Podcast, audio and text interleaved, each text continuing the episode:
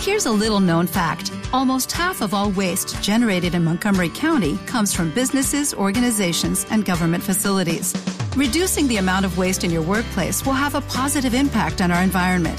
It can also save you money on your disposal costs. Reducing waste and recycling at your business is easy to do and is the law in Montgomery County. Make it your business to recycle right. Learn more at montgomerycountymd.gov slash recycle right or call 311.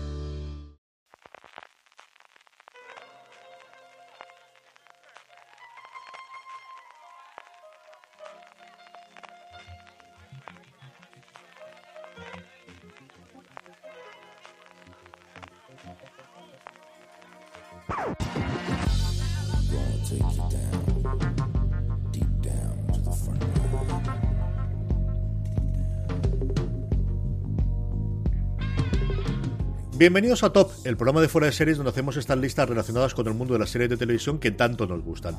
Y como todos sabéis, nos toca San Valentín, el Día de los Enamorados, y por eso hemos decidido preparar este top en el que vamos, en el que vemos parejas, quizás donde allí no las haya, o donde los creadores de las series todavía no han visto el verdadero amor que se esconde en sus personajes.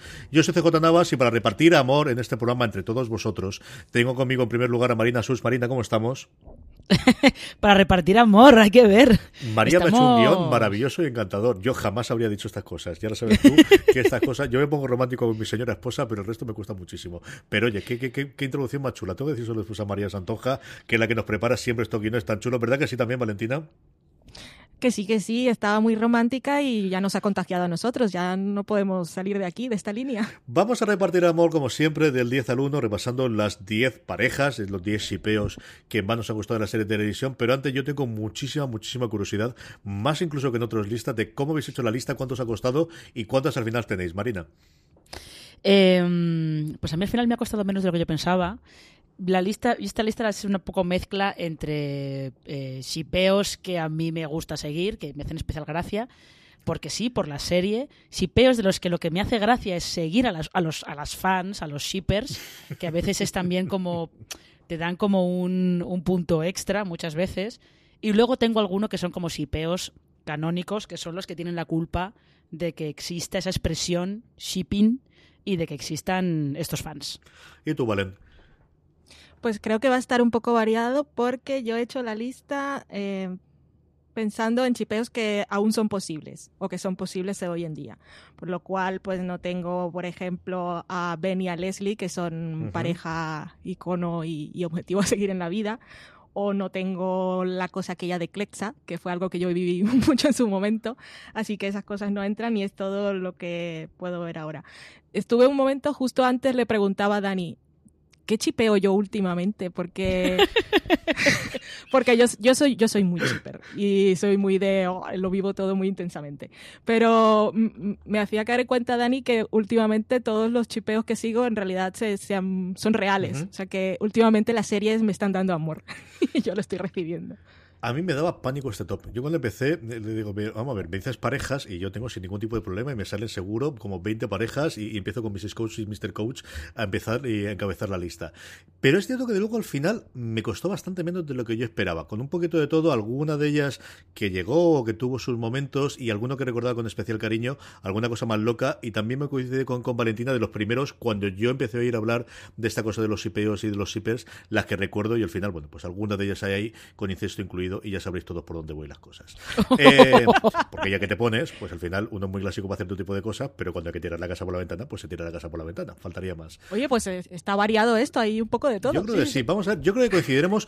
Marina y Valentina, ¿creéis que coincidiremos con alguna, Marina? Yo creo que va a haber un par que seguramente sí. ¿Y tú, Valen? Yo espero más coincidir con Marina, creo, en alguna, pero es que los míos son bastante actuales, porque ya decía que me había dejado fuera los clásicos, así que a ver qué sale aquí. Yo tengo bastantes actuales, algunos, vamos, desde hace dos semanas y alguno de ah, finales de los 90, ¿para qué voy a decir? que me parece que está muy lejos, pero vengo de tengo curiosidad. Sí, sí, sí. De, hace dos semanas. Mm, hmm. La serie sí, que yo he empezado a verla como hace tres días. Pero sí, y otro de finales de los 90, que a mí me parece que hace eh, muy poquito tiempo, pero ahora que vengo de dar clases de estudiantes de 20 años y he visto que algunos de ellos no habían nacido todavía entonces, me, lo tengo la cosa bastante más complicada. Vamos para allá ya con el top. Empezamos, Marina, ¿cuál es tu décima serie? Décimo sipeo, perdóname, que siempre empiezo con las series. Tu décimo sipeo para este top que vamos a hacer. Em, pues el mío es de una pareja de una serie que solamente estuvo dos temporadas en antena y que la vio menos gente de la que debería, que se llama Buena Conducta o Good Behavior, que era su título original. Era una serie de, de, TNT con Michelle Docker y Juan Diego Boto, en el que ella era una ladrona, que una ladrona alcohólica y drogadicta, que mm, estaba en libertad condicional y que eh, no es que tuviera demasiadas ganas de mantenerse alejada de los problemas, pero ya lo intentaba. Y él era un asesino a sueldo, que los dos, de repente, el camino de los dos se cruza, así un poco de improviso. Y mm, eh, realmente Libby y Javier, que es como se llama, se llamaban estos dos personajes. Leti. Y Leti, perdón, no sé por qué me he puesto Libby, es verdad. Leti y Javier. Eh, creo que son de las parejas que tienen una química más explosiva de los últimos años. Es muy fuerte. Lo de Michelle Docker y Juan Diego Boto en esa serie es muy fuerte. Y mm, sí que es un shipeo a lo mejor que, bueno, ellos... Es lo típico de tensión sexual no resuelta, resuelta. Muy resuelta. Muy resuelta. Muy resuelta a nivel de... Eh, porque era TNT, porque si no habríamos visto unas cosas tipo Outlander en esta serie, ¿eh? la, tengo, la tengo incluida por eso, porque creo que es, o sea, parejas con química nivel explosiva que sale de la pantalla, sale de la pantalla y además dices, madre mía, o sea, cómo, cómo, cómo estas dos personas tienen ese, ese nivel de, conexión, por eso lo tengo incluido en la lista. Esa magia que parece que, ocurre en ocasiones, desde luego. Vale, ¿algún comentario sobre eh, buena conducta si quieres? Y si no, directamente pasamos a tu, a tu puesto número 10. Si quiero, si quiero. Yo como decía que no había, solo incluía los que estaban más o menos en emisión. Yo tenía en mi apartado de los que no incluyo, pero que son chipeos potentes, estaba el de Leti Javier, porque yo lo pasé muy bien con buena conducta. Además me puse al día cuando la cancelaron, me dio mucha rabia. Y ahí tenía a ellos por mucha química, tenía a Philip y Elizabeth de The Americans, porque era una relación muy complicada, pero aparte tenían química dentro y fuera, o sea, delante y detrás. Y de detrás de la, pantalla. la pantalla. Sí y a Leslie Ben y a Jim, Jimmy Pam, que también son así como muy, muy adorables, y, y eran los que tenía así, porque ya no podía, pero que son muy, fueron chipeos que yo viví muy, muy, muy, muy intensamente. En mi décimo tengo uno que vosotros no vais a tener, y que es porque estoy viendo ahora The Magicians y estoy muy a tope con la serie. Es uno que quizás no es el más conocido, pero que a mí me hace mucha gracia, es de Margot y un personaje de Filori que se llama Prince S que es muy gracioso porque Prince su nombre es S y entonces es Princess, que hace mucha gracia. Y porque yo quiero que a Marco le dé muchas alegrías que le hacen falta. Así que ese es mi, mi chipeo de Magicians. Y ahí ya cuelo a Quentin y a Elliot, que son, no son pareja en realidad y no, no es el chipeo más de química que te vuelva loco, pero han tenido tanta vida que la verdad es que me parecen adorables juntos. Tengo tantas ganas de ponerlo con The Magician, ya lo tenía antes, ahora que has hecho tú el maratón este con el que nos has hablado tanto, tengo muchísimas ganas de ponerlo con ella, Valentino. Sí, sí, tienes que ponerte, está muy bien. Eh, la primera temporada al principio cuesta, sobre todo cuando yo he dado tanto hype, porque al principio va un poco lenta y casi que parece procedimental, no exactamente, pero esa es más o menos la idea. Pero hacia, cuando llega a la mitad de la primera temporada y sobre todo al final, o sea, ya estás perdido para siempre. Mi décima es la, bueno, la pareja que más actualidad tengo, porque es la serie que estoy viendo ahora todas las noches, al menos me estoy obligando a ver un episodio todos los días, de una serie maravillosamente imperfecta como es La Sala, y es, bueno, los dos personajes que nos presentan de los cuatro personajes principales que tienen, que son el acusado y que está, eh, bueno, que que ha, asesinado a una tercera persona, que es el policía Yago Costa, y la reportera que va a servir sus entrevistas de hilo conductor a lo largo de toda la temporada, tratando de desentranar por qué entró en una sala de interrogatorio y mató a alguien en, eh, antes del primer episodio, que es Sibilo. Como os digo, al final es la serie que estoy viendo ahora, yo creo que tienen bastante química con la diferencia de edad y con lo que ocurra. Hay muchísimas relaciones personales en realidad en toda la serie, que entre los cuatro personajes protagonistas entre ellas, pero donde he visto hasta ahora, que cuando estoy grabando este es el cuarto episodio, yo no sé cómo acabará la cosa, no sé si he terminado lo otro, pero sí me he encontrado con dos o tres momentos de, hombre, no digo que busques un hotel en la sala, porque ya estés en la sala, pero sí quizás apagar las cámaras porque la cosa se ve por dónde va. Y sí, y aprovecho para hablar, de verdad, es una serie maravillosamente imperfecta y que me está gustando bastante, bastante, sabiendo lo que es la sala, la serie que tuvo un proceso extraño de, de producción, que se hizo por tres productoras. Álvaro Nivo lo contaba muy bien en fuera de series.com, que ahora está disponible en HBO eh, España y que estará disponible en las cadenas de la Forta a partir de verano. Que yo creo que de esta no estáis viendo ninguna de las dos, si yo no recuerdo mal. No, no todavía, todavía no. totalmente. Todavía no, pero la veré, la veré, la tengo en la lista. Marina, tu novena. Eh, la novena, esta es eh, es actual, no solo, no solo es actual, sino que aquí yo aquí un poco de trampa, eh, porque ya sabéis que yo soy muy fan de Doctor Who. Doctor Who ha tenido muchos shipeos del Doctor con, con los ayudantes, las ayudantes a lo largo de, de la historia, sobre todo en la era moderna. El más, como el más canónico de esta era moderna, es el del el décimo Doctor y Rose y la verdad es que es, un sipeo que viene, que viene muy a cuento, pero a mí el que el, realmente el que me gustaba más, aquí estoy haciendo un poco de trampa, porque el que me gustaba más era el de el décimo doctor y Marta. Lo que pasa es que no era correspondido, pobrecito, porque, en fin. Pero esto ya es mi recordatorio habitual de que cuando pongan la undécima temporada en Netflix, que la veáis todos, es el de la nueva doctora y una de las ayudantes, Jazz, que me lo descubrió Valen y las fans me parecen lo mejor del universo me parecen maravillosas. Pero no voy a decir nada más por eso, por spoilers y tal. Me callo. Cuando esté la temporada en Netflix la tenéis que ver. Mira que tiene mala distribución Doctor Who en España, ¿verdad? Es una cosa terrorífica, terrorífica, terrorífica. Y, yo creo que, que de hecho, 50.000 personas como mínimo que vea esto tiene que haberlo, que al final es lo que hace cualquier serie en cable habitualmente en España. Vale, en tu novena. Yo sabía que Marina iba a poner el de Doctor Who, que se lo descubrí yo, y a mí me lo descubrieron las fans Alvalia de Operación Triunfo, así que aquí los créditos van a, a todas las personas. Eh, mi noveno es hay que poner algo de Grey's Anatomy, sobre todo porque yo he seguido las 15 temporadas, incluso llegué a ser revisionado hasta la temporada 12, o sea que he visto muchas veces. Hay muchas historias de amor. Esta temporada, dice, era la campaña, la temporada del amor, y yo, por favor, un poco más de creatividad que ha sido antes la serie, no lo entiendo. Y en esta ocasión me voy a quedar con Schmidt y Nico, que son una pareja nueva y la verdad es que son los dos muy adorables y también muy sexys y, parece que les va a ir todo muy bien, así que estoy muy contenta. Aunque en Grey, eh, parejas así que yo chipeo, no intensamente porque es que están tan estables y, va todo bien como Joe y Alex, la verdad es que me gustan mucho y, y que en Grace tengamos un tipo de estabilidad así emocional, pues es raro. Así que ahí va mi dosis de anatomía de Grey.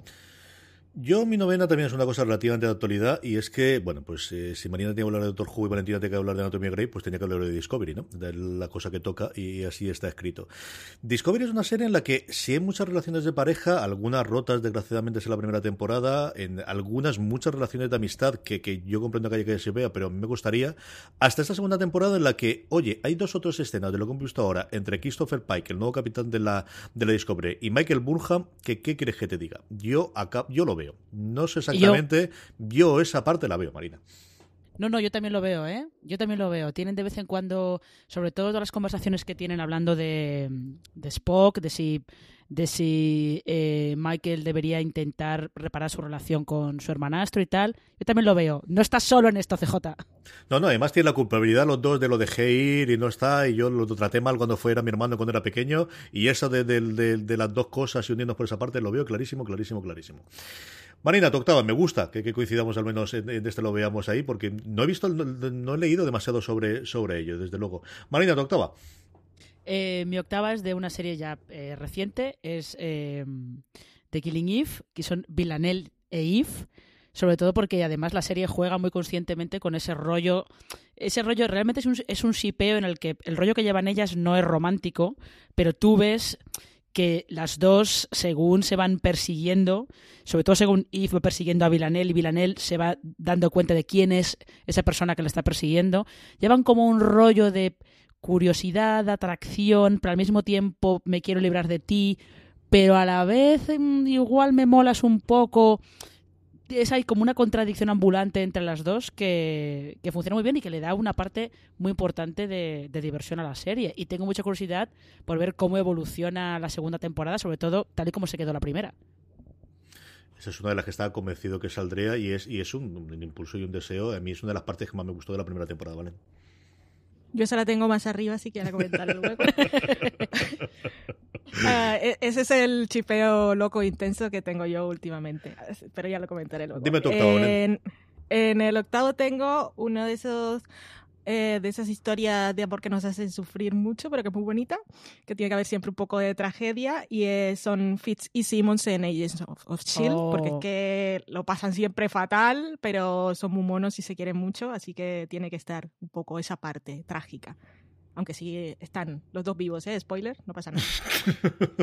Con muchas vicisitudes y muchos universos alternativos y muchas cosas raras por en pasan medio. Cosas. Sí, sí, sí, Pobrecicos míos de mi amor, de verdad. Pobrecicos míos. Una de las grandes razones, yo creo, para ver a gente de S.H.I.E.L.D. temporada tras temporada. Y mira que a partir de la tercera o cuarta se reinventaba bastante bien. La octava, eh, la que yo comentaba anteriormente del incesto y en la que a mí me abrió los ojos de que uno es un viejo para estas cosas y tiene que abrirse a las nuernas y son los hermanos Winchester de Sobrenatural. Lo sabía. Ríos, ríos de tintas se han escrito sobre esto, tenéis todo lo que queráis y es que no hay más que verlo juntos y olvidarte por un momento que son, pues eso, dos hermanos en la serie y pensar que son dos actores, pues que llenan la pantalla los dos, que además se llevan tremendamente bien. La gente de los CW no hace más que decir que mientras ellos quieran seguimos haciendo la temporada y renovado una temporada más y, lo que dura la serie que viene todavía de Warner Brothers y que ya empezamos, a, hay mucha gente que no recuerda la televisión sin tener los hermanos Winchester haciendo una temporada de Sobrenatural. Sí, este es el sipeo que a mí me abrió el mundo de los sipeo y tenía estar en mi lista sí o sí, Marina. Pero es que además, cuando has dicho antes lo de. Sí, no, aquí tengo un poco incestuoso. Es que claramente era el de los hermanos Winchester en Sobrenatural. Es que es, que es, es como el sipeo. Es, o sea, no es que sea el sipeo, pero es uno de los sipeos principales de. Sobre todo de ese sitio. Ahora con las nuevas normas no sé cómo estará el tema, pero ese Tumblr. exactamente ese sitio que ha sido siempre el sitio tradicional de los sipeos que es Tumblr, que es donde todo el mundo cuelga sus gift sets y cuelga su, sus dibujos y, y, y vídeos, pe pequeños clips y tal. Y los hermanos Winchester son unos clásicos. La de ilustraciones que han inspirado. Es que son muy grandes, son muy, muy, muy, muy grandes. Marina, tu séptima. Eh, la séptima tengo yo, aquí tengo yo uno de eh, que más que yo sea fan, lo he incluido más por el fenómeno generado a su alrededor, que es Omander, Omar y Ander en élite, sobre todo porque es eh, muy curioso que de lo que eh, en la prensa estadounidense especialmente, lo que más se, se quedó o lo que más se comentó de esa primera temporada de Élite era justo la relación que había entre Omar y Ander. Que sabéis que Ander es uno de los chavales de, del Colegio de las Encinas, de los chavales ricos, es el hijo de la directora, de hecho, y Omar, que es el hermano de, de Nadia, es un chaval que viene de, del otro instituto, del que se derrumba, eh, es eh, de origen eh, musulmán y luego además encima trapichea con, con droga, no sé, si, no sé si solamente marihuana o ahora no recuerdo si también son pastillas y tal. Y realmente la relación que llevan los dos es, eh, probablemente debe ser no sé si la más sana de todas las que hay en élite, porque son todas bastante perturbadoras, pero como que ellos se la llevan un poco mejor. Y aunque tienen sus movidas, sus historias, porque los dos están en el armario y tal, bueno, en fin. Historias. Pero sobre todo quería incluirla por eso, por, porque sobre, especialmente fuera de España ha sido de lo que más se ha hablado de élite, esta, esta relación entre Omar y Ander. Cuando logras juntar los dos nombres y conseguir Omander, Valentina, ya es que estás en el siguiente nivel de estas cosas, ¿eh? Sí, bueno, es que es lo mejor de los chip, de los chipeos a armar la, el hashtag de las dos. Es que cuando una pareja no, los dos nombres no permiten hacer un nombre perfecto Yeah. que tú puedas poner en hashtag en todo en Twitter, eso está condenado a la muerte. Por ejemplo, Meredith Grey y Derek, que es una pareja que yo siempre odié y a Derek lo detesto, afortunadamente ya no está, eh, era Merder. Era- Esto es mierda. Ya.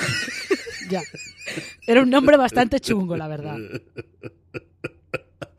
Te juro que te lo había oído. Se lo tengo que decir a Lorena esta. Madre mía, de mi alma. Tu séptima, Valentina.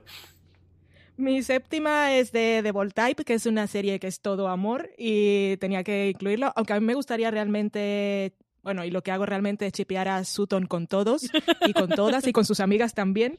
Eh, elijo en este caso la, una pareja oficial de la serie, que es que, mira, ya que estábamos hablando de, de las etiquetas estas, Cadina, que son Kat y Adina, que pues son, son amor y aparte en esta segunda temporada pues la relación se ha puesto un poco más compleja, o sea que no son todo camino de rosas y eso está muy bien y me tienen allí en vilo para la tercera temporada que ya llega pronto, pero es una pareja que ha dado momentos muy bonitos y que yo la chipeo profundamente. Mi séptima es una de esas parejas cuando leí en pantalla, por lo que comentábamos antes de la química. Y mira que eh, también me sirve un poquito para reivindicar esta serie, que, que yo no sé si llegó en el momento que ocurrió, pero que a mí me entretuvo y me gustó tantísimo, tantísimo, tantísimo, que son, yo creo, la pareja bueno, central de Agente Carter, que fueron Peggy Carter y Edwin Jarvis. Tenía una química maravillosa, la relación Sí. que tenían los dos personajes. Y este momento de Sinti, sí, sabíamos que Peggy luego se iba al consenso Signet de Capitán América, pero el que realmente le pegaba era Jarvis. Ese Jarvis que luego serviría de inspiración para el otro Jarvis famoso, eh, eh, y electrónico que costaría muchísimo tiempo después Tony Stark. Me mantuvieron momentos muy divertidos, de verdad que esta sí que me gustaba muchísimo la pareja que hacían entre los dos y me sirve para reivindicar también un poquito a Gente Carter, que era una grandísima serie. Era maravillosa. Marina, tu sexta. Eh, mi sexta, esto, eh, por favor, eh, quedaos conmigo con, con, esto porque es una cosa un poco, un poco peculiar. Esto es de Riverdale, pero no es una pareja, sino es. lo leí en Vulture, sobre todo, creo que era al principio de la segunda temporada de Riverdale era una periodista de Vulture que decía que bueno que a ella no le interesaban las parejas, las, cualquier combinación que fuera Archie, eh, Verónica, Archie, Betty o Betty... Muerte a Archie. Sí, y muerte a Jackhead también. Betty, eh, perdón, sí, Betty, Jackhead o lo que fuera, no le interesaba. Que a ella lo que le interesaba era una relación de poliamor entre Archie, Verónica y Betty. Y yo me quedé pensando y digo, lo veo. No solo lo veo, sino que la serie sería infinitamente más entretenida. Y eso que ya es una serie que puede ser muy entretenida porque va quemando trama como si no hubiera un mañana. Y va haciendo cosas muy locas. Pero este Verónica, Archie y Betty realmente, eh, realmente estaría bien porque ellas dos mejoran a Archie muchísimo. Porque Archie es muy aburrido. Y ellas dos, además, juntas funcionan eh, bastante bien, son muy entretenidas juntas. Con lo cual, yo ahí lo dejo. Solamente salió, lo comentó esta chica en Vulture, yo no lo he visto por ninguna otra parte, pero yo ahí dejo este shipeo a tres bandas, que, que es una cosa que no descartéis que Riverdale pueda hacer en el futuro. No estoy de acuerdo, no me gusta. Odio Archie. ¿Tienes la, la, otra pareja de nombre guay de Riverdale la tienes, Marina? Choni. Pues, si no, Choni, si no aprovechamos para comentarlo, porque mejor nombre que ese. Es un nombre maravilloso, Choni. No me digas que una pareja que es Choni, madre mía de mi alma. ¿Quiénes son entre eh, Son Cheryl y Tony. Es maravilloso. Pero bueno, mi. que vamos sexto, Eso ¿no? Es. Pues tenemos la serie justo en emisión y es una, en, en emisión y es una pareja súper, súper, súper adorable que son Sid y Elena en día a día que la verdad es que son puro amor y aparte representan a, a, a, todos los super nerds de la vida. En esta tercera temporada hay una tarjeta que le regala una a la otra, bueno, una le regala a Elena a Sid en San Valentín, que seguro que la van a comercializar si no existe porque es perfecta y maravillosa. Y aparte hacen referencias a Wynonna Earp así que, y a Doctor Who cuando se disfrazó una de la tarde y el otro de doctores, que eran maravillosas. Así que amor profundo para Sid y Elena, Sid Elena, de día a día. Mi sexta es una de estas de meterme en jardines que no debería, pero es que al final siempre volví a aquello. Y es, eh, yo creo que una de las series que tenemos muchísimo es eh, Buffy y hay muchísima pareja que hay, pero yo siempre vuelvo a la misma y es que yo siempre vi que quien, quien tenía que hacer la agencia de investigación Cordelia no era con Ángel, sino era con Buffy. Y yo lo de Buffy Cordelia, ¿qué queréis que os diga? Ahí tienen que estar todas mis cosas mentales, pero siempre he visto las dos haciendo alguna cosa conjunta. Yo no sé si esto existe sipeo, si solo está en mi mente calenturienta. De a mí, Karima Carmenter siempre me ha gustado muchísimo, para que voy a dejar de reconocerlo. Y siempre vi algo más de dos personajes que se enfrentaron al principio, pero que podían haber tenido muchísimo más juego en las distintas temporadas. Así que Buffy Cordelia, me cayó rápidamente ya, de Buffy Cazavampiros, es mi sexta pareja de sipeo. Marina, tu quinta. Oye, interesante concepto ese que acabas de, introducir, ¿eh? de los shipeos de Buffy. No está mal. Eh, en la quinta yo aquí eh, iba a incluir a Clexa, Lexi Clark, como decía Valen, pero he cambiado de idea, lo he cambiado a última hora y, y voy a incluir, creo que es la, la, pareja que probablemente las ha sustituido dentro del fandom internet, interneteril, que son eh, las Way Hot, como las mencionan en día a día, que son eh, Nicole Hot y Waverly Earp, en Winona Earp, porque son también muy adorables, eh, son muy divertidas las dos. Y um, además, eh, yo creo que aquí hay que mencionar también que el fandom de Winona Earp, en general, probablemente debe ser de los fandoms como más eh, ¿cómo diría yo? Como de los más agradables y de los uh -huh. menos de los menos tóxicos que hay en internet, ¿no? Se apoya mucho en Estados Unidos sobre todo creo que hay una cuenta de Twitter que se llama Herb Support y si algún fan necesita algo va a esa cuenta de Twitter y dice, oh, perdonad, me hace falta tal cosa. Y siempre va a haber gente dispuestos a, a echarle una mano. O sea que eso me parece que, que, merece un reconocimiento y en gran parte está organizado alrededor de, de estas Way Hot, que son en serio adorables. Qué chulo, me gusta mucho. Es mi mismo, es mi misma posición. Tengo ¡Ah, chispas! A Nicolia Weberly de Wayne. ¡Chispas! Así que ahí están, ya Marina lo ha descrito muy bien. Como sustitutos del, fan de, del fandom de Kletcha es perfecto porque aparte no lo que ha hecho es no caer en los mismos errores.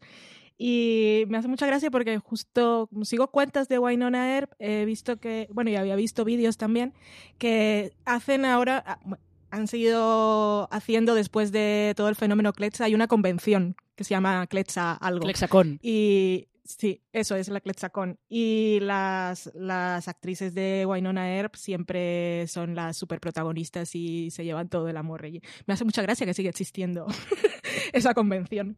Pero bueno, Nicole y Weberly son amor. Mi quinta es, junto con los hermanos Winchester, la otra pareja que yo recuerdo en sus orígenes y que este sí que se convirtió posteriormente en pareja con el tiempo, pero algo que los guionistas ni siquiera esperaban, porque al final los personajes cuando lo escribieron no pensaban que iba a ocurrir. Y fue el otro que, como os digo, me abrió a mí los ojos al mundo del CPO, que son Oliver y Felicity de Narrow. Y era una cosa que se veía desde el, yo creo que lo pusieron juntos a los dos en la misma pantalla y, descubrieron lo que los guionistas tienen entre sí. Y yo creo también una muestra de cómo al final las series tienen esa parte que no tiene otros eh, medios audiovisuales, especialmente la película, de ir viendo eh, conforme tienes los, los mimbres, poder construir cosas que originalmente la idea original de los eh, de los guionistas no estaban. Yo, Oliver y Felicity, desde que los vi juntos, dije, esto tiene que acabar juntos, sí o sí. Ellos no lo tenían claro, todo lo demás lo teníamos. Y al final, yo creo que aquí sí que tuvimos muchísima, muchísima. Vosotros os acordaréis del nombre conjunto, porque yo soy horriendo para este tipo de cosas. Pero es una pareja de estas que, que me dio mucha alegría cuando acabaron juntos, Marina. Olicity es el nombre, Eso es, el nombre ya sabía conjunto. yo que era no tan complicado, así es que al final. Olicity. sí, sí. Es que de verdad que era bastante curioso porque en Arrows, en la primera temporada de Arrow, en teoría, la, eh, la pareja, el personaje con el que Oliver Queen tenía que tener esa, esa química era con Laurel. ¿Mm? Y entre Oliver y Laurel nunca hubo esa química. Jamás. Y sin embargo, fue el aparecer Felicity, que además en teoría iba a ser un personaje nada episódico de un capítulo, un par de capítulos como mucho y ya está. Fue a aparecer Felicity y es que era instantáneo. Fue instantáneo. Y desde entonces, y mira, les han pasado un mogollón de cosas y ha dado muchas vueltas el tema, pero eh, la química no la han perdido. Es, es curioso lo que pasa con, con esas parejas que, que se forman porque tienen química los actores y que ahora que estabais explicando esto de Arrow, me acuerdo, ya que hablaba CJ antes de Buffy, que el personaje de Spike fue creado para aparecer y morir en el mismo episodio. Y ya habéis visto lo que ocurrió después. Spoilers para la gente que no ha visto Buffy. Ese, es, En fin. ese es Bueno. el otro que estoy yo considerando con el este, porque recuerdo la primera vez de Skype de, de ver a Spike con, con Buffy y decir, bueno, pues déjate a Sosanas de Ángel y tira para acá, es mucho más divertido y mucho más gracioso. ¿Dónde va a parar? Sí. Exactamente. Mi cuarta es una pareja de Insecure y es Isa. Estuve yo pensando, pero estuve mirando también qué qué es lo que más chipea a la gente y a la gente le gusta mucho Lawrence, pero a mí me gusta mucho Isa con Daniel. Así que esa es mi pareja de Insecure, que aparte es bastante sexy y hot, así que ahí. Aunque ha tenido más y en esta en la última temporada hubo otro personaje, yo la sigo viendo a ella con Daniel. O sea, tengo que ponerme, a Francis le gusta también muchísimo en Secure y yo lo tengo pendiente. Marina, que te he saltado sin querer, dime tú en tu cuarta, que nos hemos quedado atrás. Ah, mi, eh, mi cuarta. Pues en mi cuarta yo aquí estaba dudando entre, entre una pareja que está, bueno, consolidada y tal, y que tiene muchos fans, como es eh, Jamie Clare en Outlander, y he preferido cambiarla por una que en realidad eh, nunca fue por ahí, y además quería reivindicarla aprovechando que Amazon Prime ha incluido la, serie entera, que son Liz y Jack en 30 Rock. Porque realmente ellos hicieron hasta un capítulo en el que se reían un poco de, de la posibilidad de que pudieran acabar juntos románticamente, ¿no? Pero es que según va avanzando 30 Rock, o sea, lo de Liz y Jack es, va más de la relación jefe-empleada y va más allá de la relación mentor-alumna, que es lo que pretende Jack desde el principio. Son como amigos, eh, pero trabajan, pero colegas de trabajo también. Y me hacen muchísima gracia los dos juntos, sobre todo en las últimas temporadas de la serie, cuando pasan más tiempo juntos, porque empiezan a pasar a intentar que uno ayude al otro a superar de, pues, diversos problemas personales, teniendo en cuenta que esto es 30 Rock y aquí era todo una completa locura. Pero, pero sí, yo me quedo con Liz y Jack, y sobre todo con esa, esa grandísima catchphrase que tenía Jack siempre, que era Good God Lemon. que me he colado antes, perdón. No, no, no, te preocupes, es que al final me he dado cuenta después. Eh, mi cuarta, vamos a ver. Cuando uno dice Imanol Arias sea Danuato, automáticamente se va a Cuéntame lo que pasó, se va a Antonio Alcántara y a Mercedes Alcántara.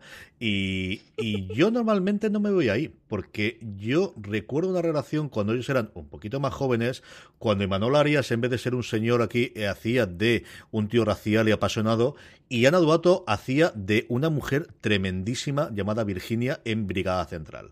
Y la pareja que hacía Manuel Flores, que tenía muchas a lo largo de la serie, porque el señor otra vez no, pero estaban explotando a Imanol Arias con treinta y tantos años, porque luego el que curiosamente aquí hacía de nerd, que es la otra parte por la que quería tirarme yo, pero me parecía pasada, era José Coronado. Si ves a José Coronado en Brigada Central, es alucinante porque es el amigo de tonto. Es una cosa como en Alias cuando tienes a, a, Bradley, Cooper haciendo del amigo el que no puede, el que es el gracioso, ¿no? El que solamente puede ser amigo porque no puede ser absolutamente nada más, que no puede ligar porque es el feo, ¿no? Pues exactamente igual ocurría con el pobre eh, Coronado en su momento. Y la pareja que hacía Manuel Flores y Virginia, que yo recuerdo algún poquito ver en su momento eh, con mis padres cuando se estrenó Brigada Central en Televisión Española y que luego con el tiempo he recuperado porque están todos los episodios disponibles en la web de, Televisión Española. Era una cosa, pues como ocurría con Brigada Central, esa serie de finales de los, de los 90 muy avanzada que es complicado volver a ver y solamente por el morbo y la curiosidad de ver a Imanol Arias y Dudato en dos personajes totalmente distintos, de verdad, que vale mucho la pena. Y en mi cuarta pareja de Sipeo, la pareja que hacían entre Manuel Flores y Virginia en Viga Central. Nos quedan tres más, nos queda el podio. Antes de que vayamos con ello, vamos a hacer, como siempre, una pequeña pausa para, hacer para dar las gracias a nuestro patrocinador de la semana. AMC estrena en exclusiva el próximo 21 de febrero la serie bélica Das Boot El Submarino, una secuela de la mítica película de Wolfgang Petersen que ha sido un éxito de audiencias en Alemania. Das Boot El Submarino sigue las vidas de la tripulación de un submarino alemán y miembros de la resistencia durante la Segunda Guerra Mundial. Él es el teniente Hoffman. ¿Estará al mando de uno de los submarinos nuevos? Aliados. En el submarino estamos solos. Necesito pedirte una cosa esta noche. Dime que no es nada ilegal, dímelo. Amantes. Y todas las personas que están muriendo son inocentes. Espías. ¿Una misión secreta? Sí, orden directa del despacho de Goebbels. Enemigos. Morir porque hayamos subido a bordo a un pasajero es una deshonra. Debemos lograr que se implique a nivel personal. ¿En qué bando estás? ¡Alarma! ¡Inunden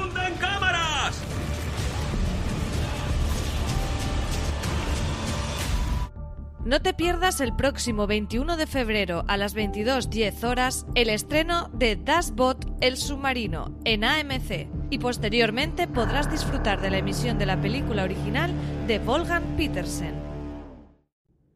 Estamos ya de vuelta, nos queda el podio, nos queda el 3, el 2 y el 1. Marina, ¿cuál es tu tercera pareja sipeable que tenemos en este top?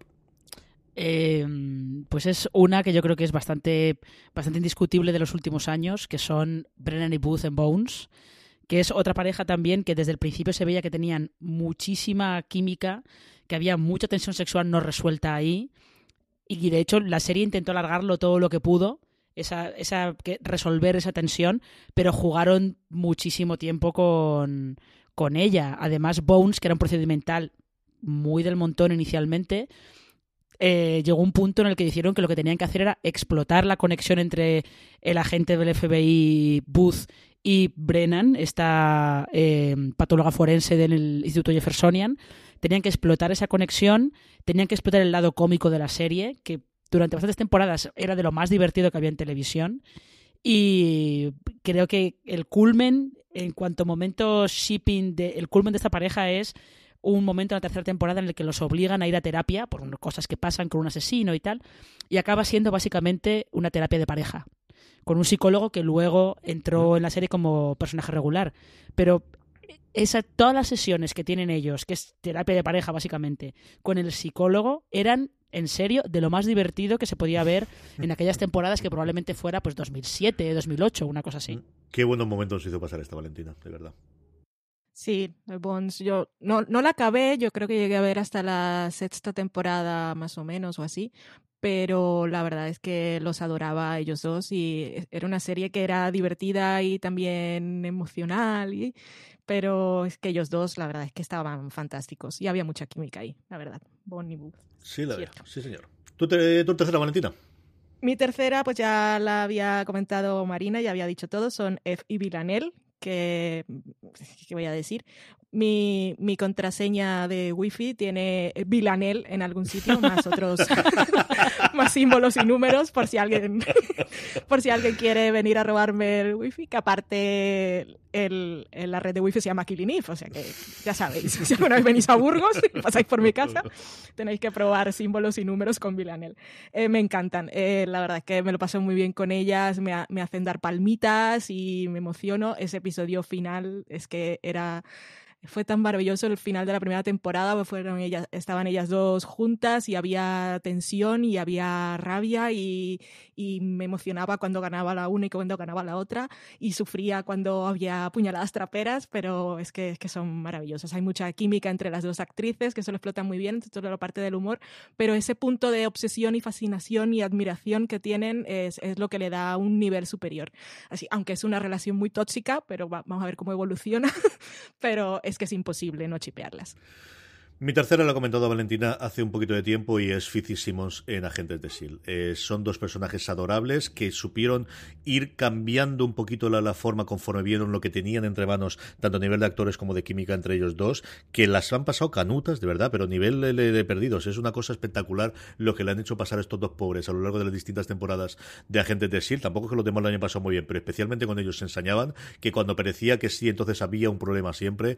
Y eran estas cosas, pero además eran dos tremendamente adorables, de estos que te quiere llevar a casa y abrazar muy fuerte, de verdad.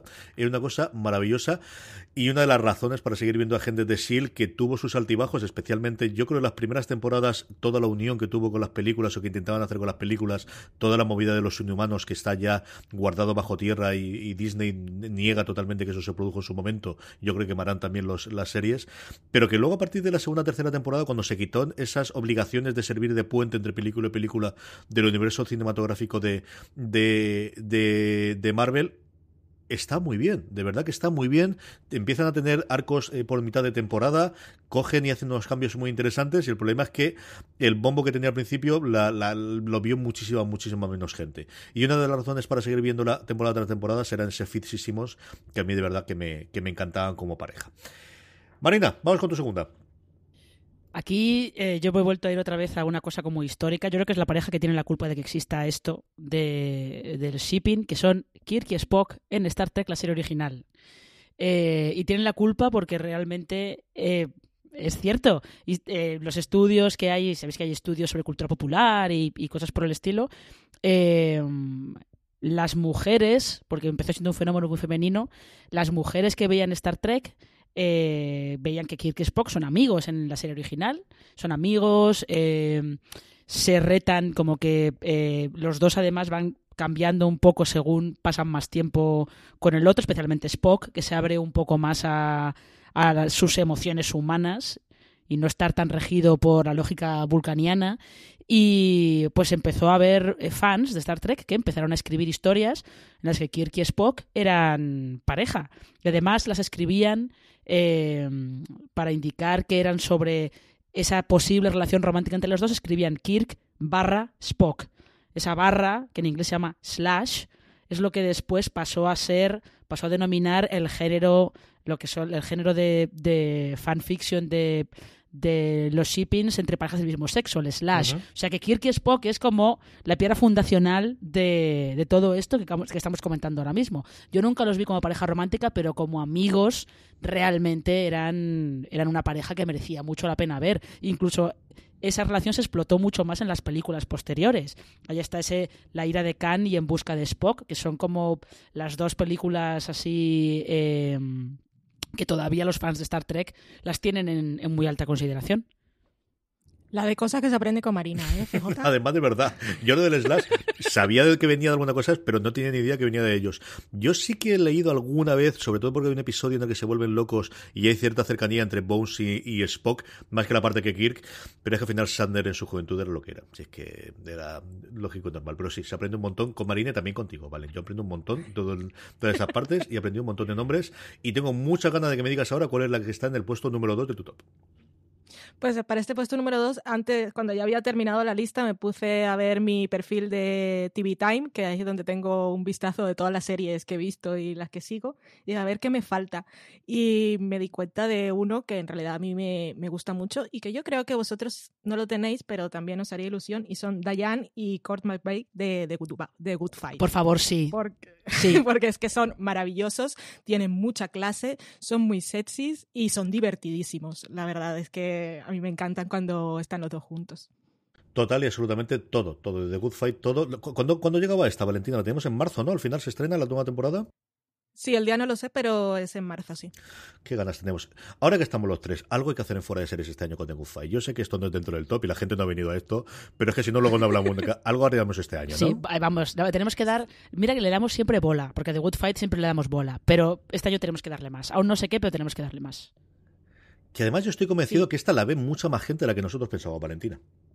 Sí, cada vez más. Incluso en, en, nuestro grupo de fuera de series ahora se ha animado María Santón a verla y está fan loca, como todos cuando descubrimos una serie. Así que ahora que somos más en la redacción de fuera de series que, que, la seguimos, pero aunque no lo fuéramos y aunque fuéramos nosotros tres, hay que hacer algo con esta serie, recaps, eh, review sí, o lo que haga. Odas a Diane Lockhart, no lo sé, algo. Eso, eso sobre todo. Mi segunda serie es estas. El 2 y el 1 son dos cosas que tenía clarísimo en la cabeza y que además sabía que iban a estar allí. El orden he tenido un poquito de duda, pero luego ha habido. Es una serie inglesa creada por Evie Morgan que desgraciadamente solo tuvo dos temporadas y que yo adoré cuando se estrenó. Y es la pareja que formaban entre, por un lado, entre eh, Belle Rowley, interpretada por un mmm, descubrimiento para mí en ese momento y que adoro, que es Romola Garay, a la que luego le he visto hacer alguna cosita menor, es cierto, estuvo en la Casa de las Miniaturas, pero que no la he vuelto a ver en ningún papel como la vi en, The Hour, y luego alguien al que yo le sigo la carrera, que me parece uno de los actores con mayor proyección en el futuro, que es Ben Whishaw, que interpretaba a Freddie Lyon. Los dos presentaban a periodistas. Ben Whishaw hacía de un periodista de The Hour, que era un programa informativo de las noches de eh, la BBC, y Romola Garay era la productora, la que realmente mandaba en la producción, chocando con todo pues el mundo de hombres que había en la BBC en los años 50. Teníamos a Dominic West que volvía haciendo de copresentador guaperas y chulo, pero la pareja en la que yo veía clarísimo desde el principio y que tuvo sus momentos era la que formaban entre Bell y Freddy Lyon. Y mira que Freddy era un personaje que inicialmente a mí no gustaba nada, pero conforme fueron desarrollando las dos temporadas, cada vez me caía mejor y cada vez tenía más ganas de que acabasen juntos los dos. Uh, aprovecho, igual que he hecho antes con, con alguna de las otras series, con Agente Carter y también con Brigada Central, para recomendarlas. Si no he visto The Hour, y yo sé que en el mundo actual volver a una serie, pues eso, del 2011 es complicado rescatarla, no sé dónde estará disponible a día de hoy. Esta es de la que yo me compraría el DVD o el Blu-ray si soy del coleccionar porque vale la pena. Es una absoluta y total maravilla de serie de dos temporadas de la BBC. The Hour, Bell Roll y Fred Lyon es la pareja que tengo en el puesto número 2 de mi top. Y nos queda una, Marina. Yo, nos queda solamente una. Ya, yo vengo a sumarme a esa recomendación de The Hour. Y es verdad que Freddy y Bell al principio cuesta un poquito, sobre todo porque él al principio es un poquito. Le gusta, es un gilipollas sí, internet. Le gusta, Total y le gusta mucho el mansplaining y le gusta mucho eh, saberse mor superior moralmente a todos los demás, pero es verdad que cuando acaba la serie te quedas como, no, quiero, ver, quiero verlos más y, por, y os merecéis acabar juntos y que os vaya bien y sí, sí, yo también me, me sumo a esa recomendación de The Hour. Eh, en mi número uno, o sea, parece mentira que nadie pueda dudar cuál es mi pareja número uno de esta lista, que son Mulder y Scully, por supuesto. O sea, Claro, que, o sea, tienen que ser Mulder y Scully, que son como la siguiente pareja que terminó de lanzar definitivamente, de ponerle un nombre definitivo a todo este movimiento fan de, de los shippers. Porque es que por muchos problemas que tuviera Expediente X, por muchos altibajos que tuviera, eh, por, muchas, por muchos insentidos que hubiera en la conspiración, y hubo muchísimos, eh, si la relación entre Mulder y Scully se mantenía más o menos en los mismos términos, es que la serie siempre funcionaba. Siempre funcionaba. Y es verdad que yo soy de las raras, que estas, eh, la segunda película y estas últimas temporadas me gusta mucho cómo, han, cómo los han hecho evolucionar, cómo han hecho que los años que han pasado desde el final de la serie pesen en ellos, que se note que han tenido, eh, caray, que son ya, tienen ya una edad, son cincuentones, que han vivido mogollón de cosas juntos y que tienen una historia muy larga eh, juntos y, a sus espaldas. Entonces yo creo que la evolución de Mulder y Scully como pareja ha sido de lo mejor que, que ha tenido el revival de Expediente X. Había que incluirlo, sí. Sí, sí, sí. Total y absolutamente. Yo, esta, esta de la que tiene más clara en el mundo de Maldina está el Mulder. Hombre, por Esta supuesto. Muy popular, sí, señor. Vale, ¿cuál es tú? ¿No te vas a sorprender? Pues no sé si os voy a sorprender. Yo creo que sí, que igual no esperabais que la tuviera, pero aquí estaba. Aquí me voy a contradecir, eh, porque antes había dicho que para que, cuando hablaba de Derek y Meredith, que para que una pareja fuera shipeable sus nombres tenían que, que quedar perfectos y maravillosos, pero como le dijo Violet Crowley a Lady Mary, soy mujer y puedo ser toda la contradictoria que quiera. Así que un- una pareja que tiene nombres como Charrop, Robaron o Shop no queda bien, pero Sharon y Rob de Catastrophe son amor y son tienen química que yo creo que debería hacer sentir incómodos e inseguros a sus parejas en la vida real, pero su historia de, enamoramiento que empieza por el final porque al fin ellos eh, se conocen una noche, él es de Estados Unidos, ella es británica, él está de viaje de trabajo, tienen un rollo y ella se queda embarazada. Eso podría ser un paso muy posterior en una pareja y ellos empiezan por ahí y a partir de ahí vemos cómo se conocen y se enamoran. Y además tienen una de las representaciones más realistas de lo que es la vida en pareja con sus rutinas y sus problemas pero siguen siendo divertidos y adorables. Y aparte la serie se ha acabado. No no he visto aún el último episodio pero me queda ahí en este primer puesto como homenaje a la serie. Qué maravilla de serie, qué maravilla de pareja, de verdad. Total y absolutamente de acuerdo, Valentina. Marina, es que son adorables los dos, ¿eh? Ya, yo Catástrofe la, la he visto así muy de, muy de pasada, pero realmente, eh, es, realmente es una serie que está construida en base a que ellos dos tienen mogollón de química. Y lo, lo más divertido de todo es eh, que Sharon Horgan y Rob Delaney se conocieran por Twitter. Eso me parece lo mejor. Es alucinante el, el- el cómo se consiguen las cosas en este mundo y cómo salen adelante. A veces cuesta tantísimo y a veces el, el punto de partida de la chispa puede salir en cualquier lado. Ay, mi una, mi una. ¿Tenéis idea? Eh, Venga, voy a, voy a haceros esto de dirigir directamente. ¿Será posible? Marina, ¿tú qué crees que es? eh, hmm. Hmm. ya yo creo Es una que buena sí. pregunta, pero... yo no he visto la serie pero creo que sí sé ¿Habéis visto es. la serie las dos? Hemos visto la serie las dos. ah entonces no yo pensaba que era Friday Night Light pero yo no la he visto No, esa Hmm. la había pensado. Si hubiese abierto la cosa a pareja, sí, sin ningún género de duda. Si fuese mi, mare- mi pareja preferida de la historia, sería el señor y la señora entrenadores. Eso no tengo ningún género de dudas. Yo confieso, confieso que ahora mismo estoy un poco perdida. Hace 20 años estrenaron Los Soprano. Ah, amigo. Los Soprano tiene un montón de parejas, un montón de relaciones, un montón de sexo, un montón de cosas, pero ninguna, ninguna, ninguna historia de amor tan bonita como la que formaban durante dos temporadas y media Carmela Soprano y Furio Guionta. Es una relación absolutamente deliciosa de amor, de eh, eh, mm, compenetración, de conocerse entre ellos sin llegar a darse ni un solo beso. Ya no os digo que se acuesten juntos, es que durante el y spoilers de una serie que se estrenó hace 20 años y que estéis haciendo esto, si todavía no lo habéis oído Los Soprano, en el que los dos saben lo que quieren y las circunstancias de uno y el otro hacen que sea imposible.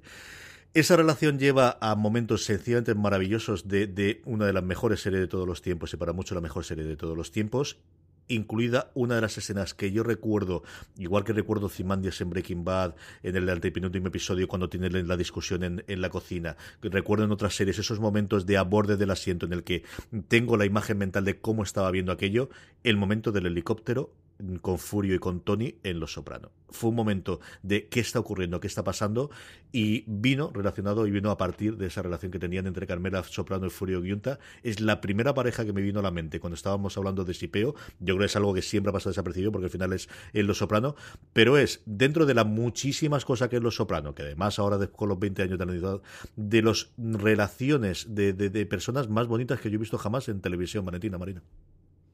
Pues me ha sorprendido, yo creo que si me hubieses dado 50 oportunidades no lo habría dicho nunca, pero eh, eh, la verdad es que la historia está muy bien y además es la razón de ser de los chipeos, también seguir eh, estas historias de amor así un poco imposibles o que nunca se consuman. Pero sí que me ha sorprendido, sí. Esta no la esperabas tú tampoco, Marina. No, no, no la esperaba. Eh, no sé, esperaba que a lo mejor te fueras a por un Tony Carmela o, algo por el estilo, pero esto no lo esperaba. Pero como dice Valen, en realidad la razón de ser del sipeo es que tú apoyes una pareja que crees, tú estás convencidísimo que tiene que ser pareja, pero en realidad la ser que no lo han pero visto no los se han dado cuenta. No solamente se han dado cuenta, sino que probablemente nunca jamás en la vida van a acabar siendo pareja. Esa es la razón de ser de, del sipeo, que también es lo que hace que los shippers sufran muchísimo, claro. Estas son las que teníamos, este ha quedado nuestro top, teníamos las 10, pero seguro que vosotros teníais alguna más. Eh, Valentín nos ha contado también algunas de las que tenías. Valen, aparte de, de, las que nos has contado antes de parejas que tenías, ¿tenías alguna cosa más que quieras comentar? Pues mira, así rapidito, y seguro que la tenéis vosotros también en esta lista extra, eh, Chidi y Eleanor de, The Good Place, que aparte la última temporada nos han dejado muy enamorados, eh, de Juego de Tronos, que ahora viene la serie, dije, aquí saco, ¿qué, ¿qué, hay? Y yo lo que chipeo en realidad son Tormund y Brienne, porque a mí me gustan mucho esos chipeos que me hacen gracia. Ahora estoy viendo Brooklyn Nine-Nine, estoy por la tercera temporada y tengo que poner a Jake y a Amy, que son pues bastante adorables también. De Craziest Girlfriend, Rebecca, yo la chipeo con Nathaniel, que supongo que no acabará con ninguno, pero ellos me gustan. ¿Qué más? Una pareja como la de Sharon y Rob, que es una serie que ve poca gente y CJ te digo a ti que se la recomiendes a Lorena, que yo creo que le va a encantar. Es una serie que se llama I'm Sorry. Creo que aquí en España la tiene TNT y la pareja que forman Andrea y Mike, la verdad es que es muy divertida. Aparte no tiene ningún tipo de drama, lo cual va muy bien. Y pues ya está. Ah, mira, una más. De una serie que también ve poca gente, pero que a mí yo los chipeo bastante. Son Mary y Jay de Mary Kills People. Mira que está chula esa serie. Aquí tuvo una distribución un poquito más complicada. Esa es una serie que adora Lorena y, es a mí me pareció mucho mucho mejor de lo que esperaba al principio. Me divirtió desde el principio. Hasta los primeros 10 minutos está muy muy bien. La de Mary, aquí no es mata personas. Aquí como era la, traducción que le dijeron, Marina, Mary me mata, me parece que era. Sí, creo Ay, sí, Mari me mata. Sí. Qué horror. Es que cuando lo vi me reí mucho, pero ahora no me iba a acordar. Es complicado, es complicado. Marina. Parece, parece... Sí, es una cosa un poco loca. parece una comedia tonta de eh, Yo, las que me he dejado fuera, pues me he dejado fuera algunas... Eh, no locas, pero pues bueno, que son más cosas divertidas que otra cosa. Eh, o algunas, por ejemplo, que son de estas parejas que, como decíamos antes, parejas que tú ves que la química entre los actores es salvaje, pero es que nunca va a ir por ahí. Es una cosa que pasaba con otro procedimental como Richol y Nile, en el que realmente las dos protagonistas, que eran una policía y una forense, tenían más química que muchas series que te intentan vender eh, una pareja romántica, pero nunca iban a llevarlas por ahí, porque eran compañeras de trabajo y amigas simplemente, ¿no? Pero era bastante, bastante salvaje lo de estas dos, lo de estas dos. Y luego tengo que apuntar a las otras dos, que son, deben ser que solamente me hacen gracia a mí. Una era, una era Mary Branson en Downton Abbey, que yo lo veía clarísimo, que ahí podía haber algo, si hubieran querido, y si hubieran superado los dos eh, pues todas las cosas que les pasan, que no lo voy a decir porque como hay película ahora en verano, igual hay gente que quiere ver Downton Abbey. Y luego hay una que no es tanto por pareja romántica, pero tengo mucha curiosidad por ver el reencuentro que es el de Sansa y Tyrion en Juego de Tronos. Porque el, los breves momentos que estuvieron juntos, que creo que es en la segunda y la tercera temporada, incluso en ese matrimonio chungo al que van obligados y tal, eh, es hay una pareja que, que se quedó con mucho potencial y que no sabemos a dónde puede ir, sobre todo ahora que Sansa ha crecido, ha crecido tanto y que probablemente ahora ella pueda apreciar eh, pueda apreciar a Tyrion por algo más que por ser solamente un Lannister y un tío mayor con el que la obligaron a casarse, evidentemente. Tengo mucha curiosidad por ver el reencuentro entre esos dos personajes en, en la última temporada de Juego de Tronos. Yo tengo eh, varias apuntadas. Friday Night Lights me daba por un montón, evidentemente el matrimonio de los, de los Taylor, pero más que SIPOs, relaciones de pareja que en la gran mayoría de casos estaban consolidadas y que, y que me gustaban, que montaban una relación de parejas de esta de dando el codazo cuando lo estaba viendo con mi mujer, de es que en eso es exactamente igual. Y de esas había unas cuantas. En Friday Night Lights teníamos esos. A mí me gustaba mucho la pareja que hacía Tim Riggins con Tyra Colette, con Adrián Palicki y Taylor Kitsch. Me gustaba también bastante la última, la que tuvieron al final con Emitter Garden, con Julie Taylor, con Matt Saracen, que era un chiquillo que, que yo creo que poquito a poco fue ganando mucho con la serie. Y luego yo adoraba como pareja, eh, más allá de las que he comentado antes, la pareja protagonista en su momento de Medium, que era una verdadera delicia y una verdadera pasada. Y era una cosa que en aquellos tiempos en los que las, temporadas de la serie podían durar siete temporadas de veintitantos episodios, veíamos regularmente en casa y nos gustaba muchísimo, muchísimo. Y poco más, porque es cierto que cuando te digo, mira, tengo el top, tampoco llego a tocarlo más y ahí no tenía muchísimo más para contar. Hasta aquí ha llegado otro programa de fuera de series, hasta aquí ha llegado otro top. Eh, Valentina Morillo, mil millones de gracias por haber estado hablando de shipeos y de parejas con nosotros. Un verdadero placer que te voy a decir, gracias a ti. Marina, gracias por haber hablado de parejas y de poliamor con tríos incluidos en nosotros en este top. Ya sabes que con los shippings hay que hay que volverse un poco loco. Hay que ir. sí, hay que abrir la mente. Claro, hay, que, ir, hay que ir a cosas más allá, que no se quede, que no se quede en lo típico, ¿no? Pero vamos, como siempre ha sido un placer. Y a todos vosotros, querido audiencia, mucho más contenido con el motivo del Día San Valentín en foradeseries.com, que tengáis un gran eh, Día de San Valentín y el resto del año, que el amor hay que tenerlo todo el día del año, que tenéis mucho más contenido con Día Fuera de Series, mucho más contenido en nuestro canal de podcast en audio, que os podéis suscribir allí donde escuchéis podcast simplemente buscando Fuera de Series. Hasta el próximo programa, como siempre, recordad, tened muchísimo cuidado y fuera.